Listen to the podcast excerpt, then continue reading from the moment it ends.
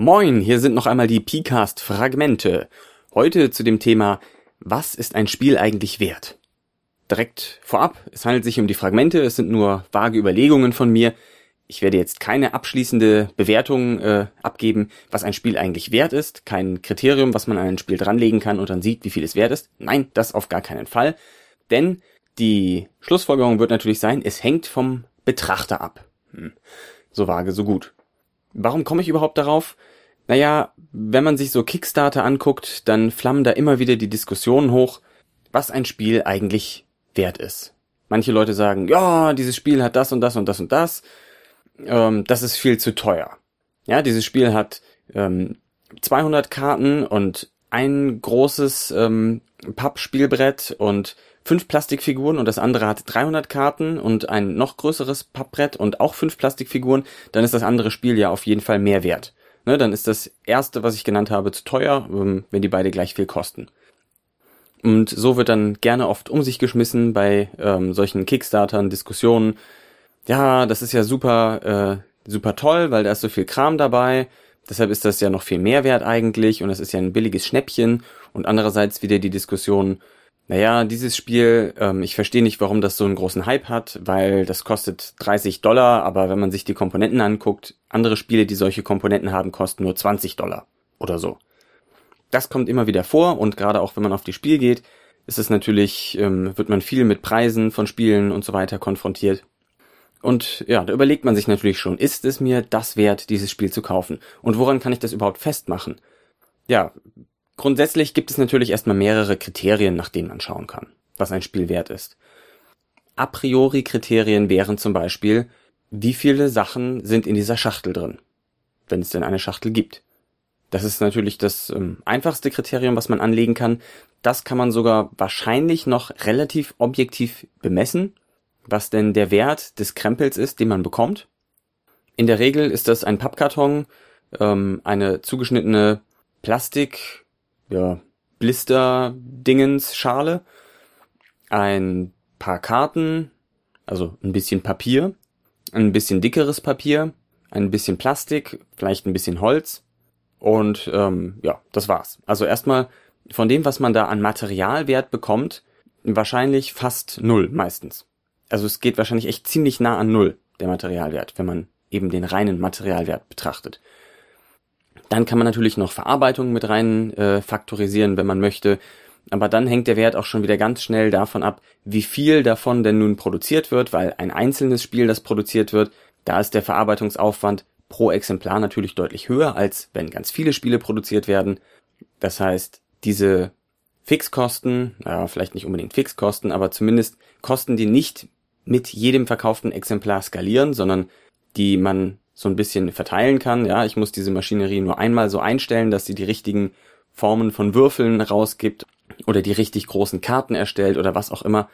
Wenn man diese Sachen betrachtet, dann hängt es eben schon wieder von der Auflage ab, was das Material in diesem Spiel eigentlich wert ist.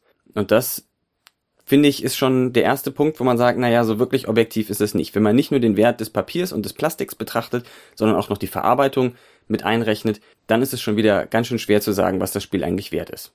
Da kann man immer noch drüber diskutieren, aber dann zu sagen, ja, das Spiel ist 20 Dollar wert und das andere ist nicht 20 Dollar wert, weil es in einer höheren Auflage erschienen ist und deswegen die Produktionskosten geringer waren, ähm, schwierig, würde ich sagen. An dieser Stelle wird dann sehr gerne den Entwicklern oder dem Vertrieb oder wem auch immer ähm, die reine Geldgier vorgeworfen. Das kommt ja immer wieder bei diesen Diskussionen auf. Hier, dieses Spiel ist zu teuer, die sind zu gierig, die sollten es billiger machen und so weiter und so fort. dabei würde ich mal behaupten, dass die ähm, meisten der Leute, die so argumentieren, die sollten das billiger machen, dass die keine Ahnung haben, wie viel Geld es kostet, ein Spiel zu produzieren. Ich übrigens auch nicht. Aber wenn man schon keine Ahnung hat ähm, und nicht erste, erste Hand Erfahrungen hat, oder zumindest zweite Hand, dass man mit jemandem zusammengearbeitet hat, der sowas schon mal durchgemacht hat, dann finde ich, sollte man sich da vielleicht ein bisschen bedeckt halten. Aber das nur als Anmerkung, seine Meinung darf natürlich jeder frei äußern und dafür haben wir auch viel Platz im Internet. Man muss das ja nicht alles lesen, nicht wahr? Ja, also das ist schon mal die Materialkomponente dessen, was ein Spiel wert ist. Dann könnte man natürlich sagen, ja, wir gehen jetzt einen Schritt weiter und betrachten auch den, die Arbeit, die da hineingeflossen ist. Ne, dann haben wir zumindest schon mal von der Verkäuferseite so ein grobes Indiz, was das Spiel wert ist. Das heißt, wir betrachten jetzt die Gagen der Künstler, die dafür Bilder beigesteuert haben und von ähm, Lektoren, die das Spiel nochmal durchgesehen haben und so weiter und so fort und rechnen das alles mit ein. Dann haben wir schon mal ein grobes Indiz dafür, was das Spiel in der Produktion gekostet hat. Das teilen wir jetzt durch die Anzahl der Spiele, die erschienen sind. Wiederum das Problem von gerade eben bleibt natürlich dabei bestehen. Das heißt, ein Spiel ist unterschiedlich viel wert, je nachdem in welcher Auflage es erschienen ist. Kleine Anmerkung, aus Sammlerperspektive ergibt es natürlich Sinn, dass ein Spiel, das in geringer Auflage erschienen ist, mehr wert ist, weil man dafür mehr bezahlen wird, weil es auch äh, seltener verfügbar ist. Aber das meine ich an dieser Stelle hier nicht. Also haben wir dann eine grobe Abschätzung dessen, was das Spiel den Produzenten gekostet hat. Aber da Spieleentwickler, die ja in der Regel das eher hobbymäßig machen, ich sage mal eher hobbymäßig. Natürlich ist das auch ein Beitrag zum Lebensunterhalt, aber da steckt meistens auch viel Herzblut drin und viel Freizeit, die zum Beispiel darin einfließt, sei es von den Spieleentwicklern selber oder von Freunden und Bekannten, von den Spieltestern und so weiter und so fort. Also da steckt viel Arbeit drin, die gar nicht entgeltlich bezahlt wird. So, außerdem darf natürlich der Spieleentwickler auf jeden Fall erwarten, dass er auch was davon hat, dass er dieses Spiel entwickelt hat, dass er zumindest keinen Verlust daran macht, am besten sogar ähm, da eine Rendite rausbekommt. Ja, er hat ja auch was geleistet. Augenscheinlich etwas, das einige Leute gut finden, weil sonst ergäbe sich diese Diskussion gar nicht, ob das so viel wert ist oder nicht, ob das überteuert ist oder nicht. Ja, also eigentlich müsste man sagen, selbst wenn man die Produktionskosten nimmt und durch die Anzahl der Exemplare teilt, müsste man da eigentlich noch was obendrauf schlagen, rein um die Erstellungskosten als ähm, eine Abschätzung des Wertes eines Spiels zu nehmen. Das ist jetzt aber eigentlich gar nicht die Seite, die man als Käufer eines Spiels oder als potenzieller Kickstarter-Backer oder wo auch immer man da äh, seine Brötchen backt äh, oder die Projekte backt, die man da einnehmen sollte, denn eigentlich guckt man ja genau aus der anderen Richtung. Man guckt ja aus der Richtung, was ist das Spiel für mich wert und nicht, was hat das Spiel den anderen gekostet zu erstellen. Das ist eigentlich in dem Moment, wo ich es kaufen möchte, vollkommen irrelevant. Ehrlich. Wenn die Produktionskosten wahnsinnig hoch sind, rechtfertigt das ja für mich noch nicht, dass ich dafür viel Geld bezahle. Und wenn sie wahnsinnig niedrig sind, kann ich trotzdem einen hohen Preis dafür bezahlen, auch wenn es billig herzustellen war. Hoffentlich dann ohne Kinderarbeit. Hm. Nein, eigentlich geht es ja darum, welchen Wert ich diesem Spiel beimesse.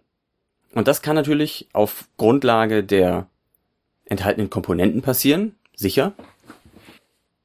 Ich würde mal sagen, wahrscheinlich gerade unter Sammlerkreisen ist das auch tendenziell Ver ein verbreiteter Aspekt, dass man sagt, hier, das sind so und so viele Karten, ich habe sie alle, ja, ich habe die Erweiterung und die Bonuspacks und die Promos und was es alles sonst noch irgendwo abzugreifen gab, habe ich alles. Ich habe da viel Krempel zu diesem Spiel rumstehen und deshalb ist das Spiel mir viel wert. Ich habe das vollständig und ähm, unlocke dann so Set Collection Bonusse, Bonusse, wie auch immer, Bohnen, Boni. Und dann ja, ist das ist das oft so ein Kriterium, dass man sagt, ja, dieses Spiel hat viel Krempel drin, deshalb ist es viel wert. Oder dieses Spiel gibt es selten, es ist ein alter Klassiker, das hat kaum einer, deswegen ist der Preis auf dem Markt hoch und deshalb ist es auch wieder viel wert. Das ist sozusagen gemessen am Wiederverkaufswert der Wert des Spiels, wobei das natürlich sich irgendwie dann selber bedingt. Ja, geht also darum, wie viele Leute es haben wollen und wie viel es davon gibt. Wenn man jetzt nicht Sammler ist, sondern Spieler, dann würde es ja eher Sinn machen, denke ich zumindest, danach zu gucken, wie viel Spaß man mit dem Spiel hat. Also man könnte zum Beispiel einfach hingehen und sagen, meine ganz einfache Rechnung, ich nehme Spiel X, das habe ich, mh, hm, sagen wir mal, Descent, ja, die Descent erste Edition, Basis, Dingsbums, da ist auch viel Krempel drin, aber das interessiert mich jetzt gar nicht. Ich gucke, wie viel Spielzeit ich daraus bekommen habe. Dann würde ich sagen, ja, Descent, das hat 50 äh, Euro gekostet, ich habe das mit vier Leuten gespielt, ungefähr 20 Mal, jeweils, sagen wir mal, im Schnitt vier Stunden. Dann hätte ich also vier mal vier mal 20 sind äh, 80, 320. Dann habe ich also 320 Personenstunden dieses Spiel gespielt. Jetzt könnte ich sagen, 50 Euro durch 320 Personenstunden, da kommt irgendwas raus wie 16 Cent oder so die ich ähm, dann pro Personenstunde bezahlt habe, als ich dieses Spiel gekauft habe. Ja, und das ist dann ein Wert, von dem man sagen kann, dieses Spiel hat mich ja 16 Cent pro Spielstunde gekostet. Und wenn ich es nochmal spiele, dann hat es mich vielleicht nur noch 15 Cent gekostet. Und wenn ich es nochmal spiele, kommt man vielleicht bei 14 Cent langsam an. Und so weiter und so fort. Das heißt, das ist natürlich eine Betrachtungsweise. Problem ist, das weiß man in der Regel nicht vor dem Kaufen. Wie oft man ein Spiel spielt, das weiß man in der Regel nicht vor dem Kaufen. Das heißt, man kann da Überlegungen sich natürlich anstellen, ähm, wie oft werde ich das spielen, wie lang werden die Spielrunden sein, wie viele Spieler werden da sein, wie oft, was auf was für einen ähm, Spielerstundenpreis kommt dieses Spiel dann. Das ist natürlich jetzt der Versuch, das zu objektivieren. Dafür müsste man dann sehr viel ähm, Rezensionen lesen und seine Spielgruppe kennen. Und da merkt man schon, das wird sehr unterschiedlich ausfallen, je nachdem, welchen Spieler man fragt. Nehmen wir irgendein Spiel, das ich nicht mag. Hm, sagen wir mal auf Achse. Das würde ich jetzt total doof finden. Ich habe es nur einmal gespielt, da hat es mich nicht so umgehauen. Angenommen, ich würde das total doof finden und sagen, das spiele ich nie wieder. Dann hätte auf Achse in der Hinsicht für mich einen super niedrigen, einen super niedrigen Wert. Wenn ich dagegen ähm, Love Letter betrachte, was ich schon sehr oft gespielt habe mit vielen Leuten hier und da und überall und welches auch relativ günstig zu haben ist, dann hätte das einen sehr hohen Wert. Obwohl das günstig zu haben da ja gar kein, gar keine Relevanz hat, sondern die Frage ist eigentlich nur, wie oft würde ich das spielen, wie viel würde ich pro Spielstunde oder pro Spielerstunde zahlen, dann multipliziere ich das auf und gucke, ob der Wert, der nachher rauskommt, größer ist als der Kaufpreis. So macht das, glaube ich, keiner. Also ich zumindest nicht. Aber das wäre eine Variante, wie man versuchen könnte, das zu objektivieren, ob das Spiel das jetzt nun wert ist oder nicht.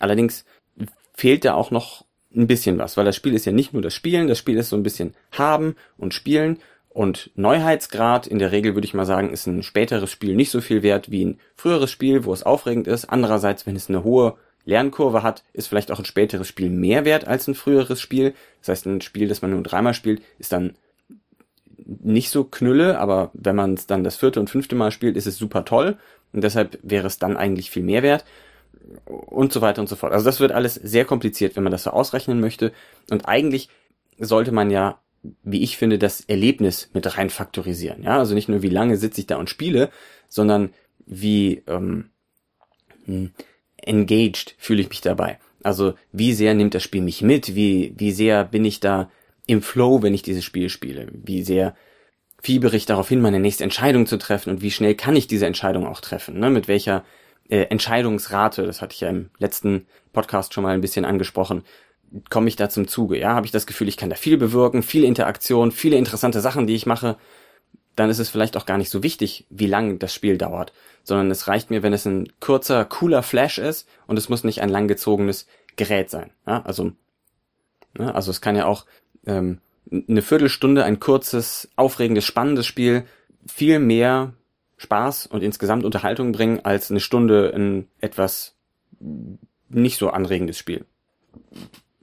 Also das müsste man eigentlich alles mit rein faktorisieren. Und deswegen würde ich mal sagen, diese ganzen Diskussionen, dieses Spiel ist zu teuer, dieses Spiel ist zu billig, dieses Spiel ist bla, dieses Spiel ist blub, finde ich alle vollkommen irrelevant. Weil der Wert eines Spiels ist so subjektiv und hat eigentlich, wenn man es kaufen möchte, nichts mit den Produktionskosten des Herstellers, des Vertriebs, des Designers und so weiter und so fort zu tun. Meiner Meinung nach.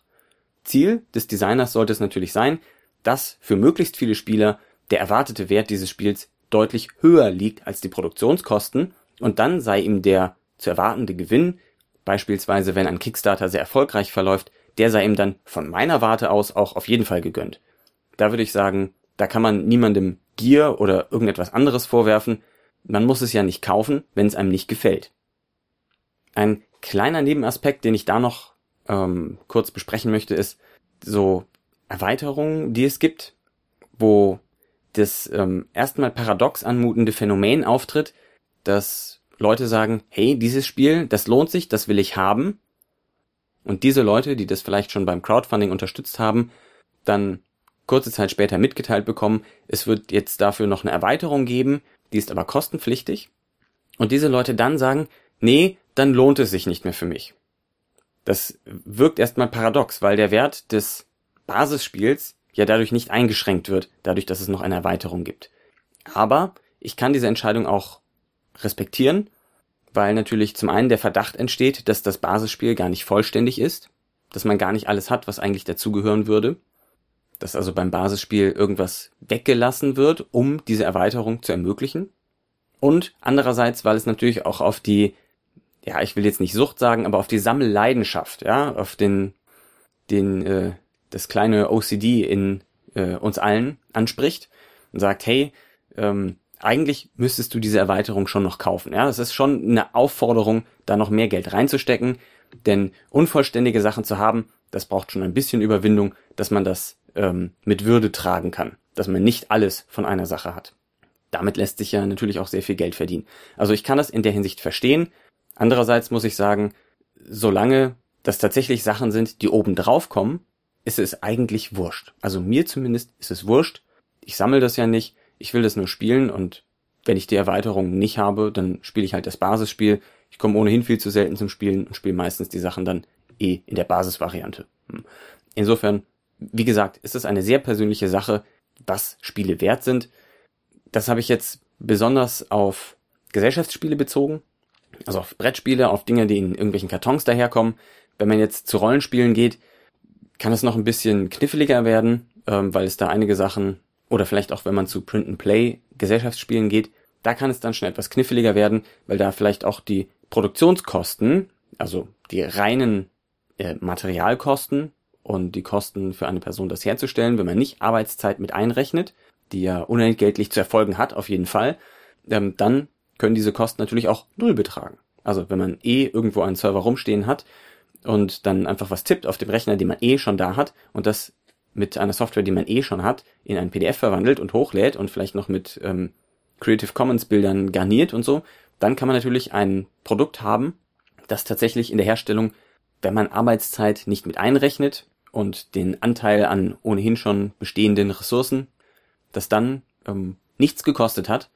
Und dann könnte man natürlich nach der Formel ähm, ich gehe von den Produktionskosten aus, müsste man sagen, das muss eigentlich umsonst sein.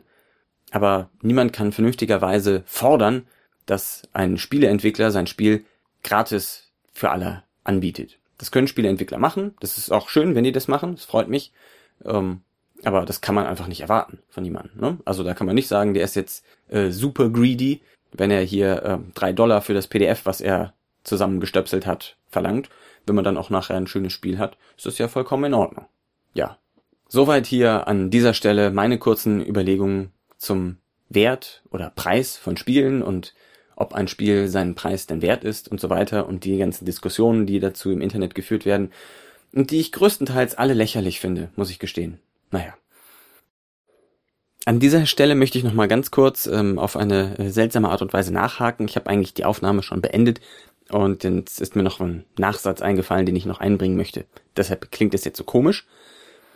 Was man natürlich bei dem Wert von Spielen auch noch berücksichtigen muss, ist, in welcher Situation derjenige sich befindet, der das Spiel kauft. Also jemand, der zum Beispiel viel Zeit, aber wenig Geld hat, sagen wir mal ein Schüler, da werden jetzt alle Schüler mir widersprechen, aber ich lasse das mal so stehen, der wird tendenziell gerne Spiele kaufen, die billig sind und vor allem welche, die viel Spielzeit versprechen, die man also immer und immer wieder spielen kann oder die besonders lange Sessions haben oder so etwas. Ja, das heißt, solche Spiele werden für ihn einen hohen Wert haben und es wird sich für ihn lohnen, diese Spiele zu kaufen. Während Spieler, die zum Beispiel ausreichend Geld, aber wenig Zeit haben, die stehen vielleicht lieber auf kürzere Spiele oder auf Spiele, die vielleicht wahnsinnig teuer zwar erscheinen mögen, die aber dafür in der gegebenen Zeit, selbst wenn die vielleicht länger ist, sehr viel Spielerlebnis bieten.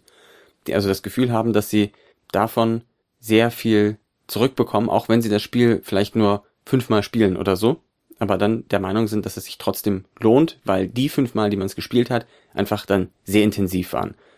Noch ein bisschen deutlicher als bei Gesellschaftsspielen oder Rollenspielen, finde ich, wird das bei Computerspielen, wo es zumindest mir so geht, dass eine hohe Spieldauer für mich eher ein Kriterium ist, das Spiel nicht zu kaufen.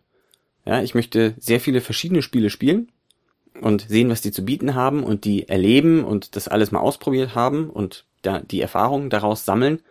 Aber das geht eben nur, wenn die Spiele kompakt sind. Das heißt, ich schaue, bevor ich ein Spiel kaufe, auch oft mal in ähm, howlongtobeat.com heißt es, glaube ich. Und tippe da einfach mal das Spiel ein, um zu sehen, naja, wenn ich da 20 Stunden brauche, bis ich das durchgespielt habe, in Anführungszeichen, selbst wenn ich nicht alle Extras haben möchte, dann ist es vielleicht ein Spiel, das für das, was es mir zu bieten hat, was ich mir davon erwarte, zu lang ist. Wenn es das die gleichen interessanten Sachen innerhalb von drei Stunden bietet, zum Beispiel, und ich bin dann auch bereit, für ein kürzeres Spiel mehr zu zahlen, wenn ich das Gefühl habe, ich krieg dafür davon mehr zurück. Das heißt, das soll nur noch mal betonen, wie unterschiedlich da die Anforderungen der Spieler sein können. Das heißt, wenn man wirklich über den Wert eines Spiels und ob das jetzt überteuert ist oder nicht diskutiert, dann muss man sich wirklich sehr gut darüber im Klaren sein, mit wem man darüber diskutiert und was für Präferenzen der hat, in was für Lebensumständen derjenige sich befindet, was für Mitspieler er hat und so weiter und so fort. Oder man lässt es vielleicht lieber bleiben. Und ich denke, man könnte es lieber bleiben lassen. Man kann vielleicht darüber diskutieren, dass dieses oder jenes Spiel für den Entwickler ein großer finanzieller Erfolg war oder nicht. Darüber kann man diskutieren, dass der Entwickler vielleicht viel Geld davon bekommt, wenn man denn Einblicke in sowas hat, von jedem einzelnen verkauften Exemplar. Darüber kann man vielleicht auch reden. Aber ob das Spiel sein Geld jetzt wert ist oder ob der Entwickler super gierig ist, ich glaube, darüber sollte man sich ähm, so zumindest einen hitzigen Austausch verkneifen. Natürlich kann jeder sagen, hier, dieses Spiel, dafür würde ich auch 200 Dollar zahlen, weil das ist einfach so klasse und das passt so perfekt in das, was ich suche, dann ist es mir das wert. Oder man kann sagen, nee, dieses Spiel ist es mir einfach nicht wert. Aber dann kann man es ja auch dabei bewenden lassen. Dieses Spiel ist mir einfach nicht so viel Geld wert, deshalb kaufe ich es nicht. Fertig. Genau. Und über die Erweiterungsproblematik habe ich ja vorhin schon geredet, deshalb an dieser Stelle der kleine Einschub äh, wird jetzt wieder ausgeschoben. Nee, also damit bin ich hier zu Ende und verabschiede mich regulär von der Folge. Das dazu. Ich werde wahrscheinlich demnächst nochmal ein bisschen auf Crowdfunding eingehen.